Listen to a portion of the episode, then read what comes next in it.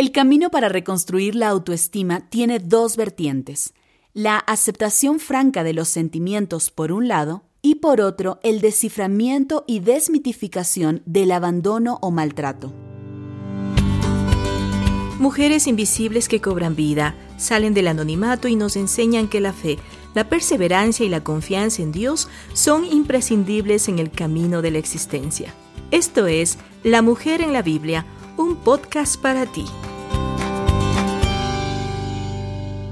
Qué gusto saludarte. Te doy la bienvenida a La Mujer en la Biblia, el podcast en el que compartimos recursos y herramientas para ayudar a la mujer latina de hoy a caminar en su fe. En este podcast hemos creado varias series para ti. Este episodio es parte de la serie Tenemos que hablar, en la que abordamos temas de actualidad desde una perspectiva bíblica y profesional. ¿Alguna vez te has sentido con la autoestima baja? Muchas mujeres lo hemos vivido. Hoy hablaremos de la reconstrucción de la autoestima. El sentimiento de baja autoestima se manifiesta como una sensación constante de desvalorización, de autorrecriminación, de duda e incertidumbre, abandono, vergüenza e impotencia.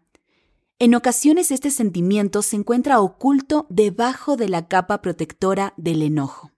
Se llega a bajos niveles de autoestima cuando las personas no han sido suficientemente estimadas o han sido maltratadas en lo psicológico o en lo físico. También producen baja autoestima los hechos traumáticos relacionados con la falta de apoyo y acompañamiento en situaciones de minusvalía física o mental.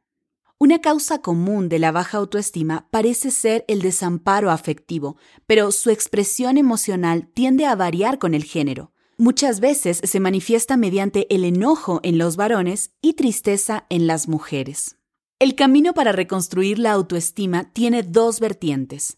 La aceptación franca de los sentimientos por un lado y por otro el desciframiento y desmitificación del abandono o maltrato. Tanto a varones como a mujeres muchas veces se les ha negado el desarrollo de algunas potencialidades para exaltar otras en demasía, por tanto, un primer paso es buscar la coherencia en los sentimientos y en las capacidades propias, tanto las desarrolladas como las ocultadas u opacadas. Es necesario reconocer los sentimientos y aprender a expresarlos de manera adecuada.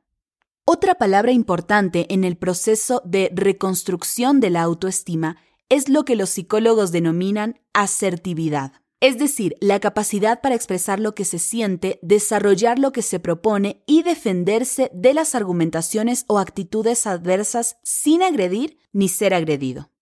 Para practicar la asertividad hay que saber qué se siente y qué se quiere. La asertividad ha pertenecido más al mundo masculino, aunque no siempre los varones aprenden a ser asertivos, porque ejercitan el enojo por encima de otras emociones.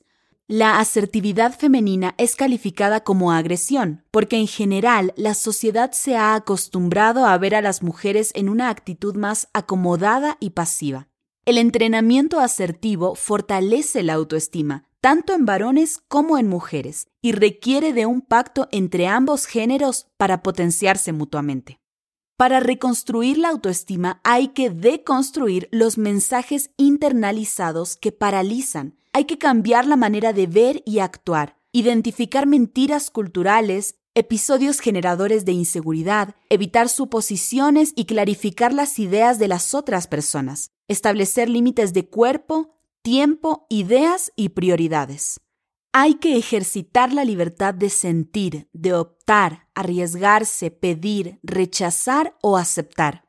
Aquella autoestima que estuvo fundamentada en los parámetros sociales de otras personas debe asentarse en fuentes proveedoras de afecto, de privacidad y de reciprocidad que estimulen la vida y la paz.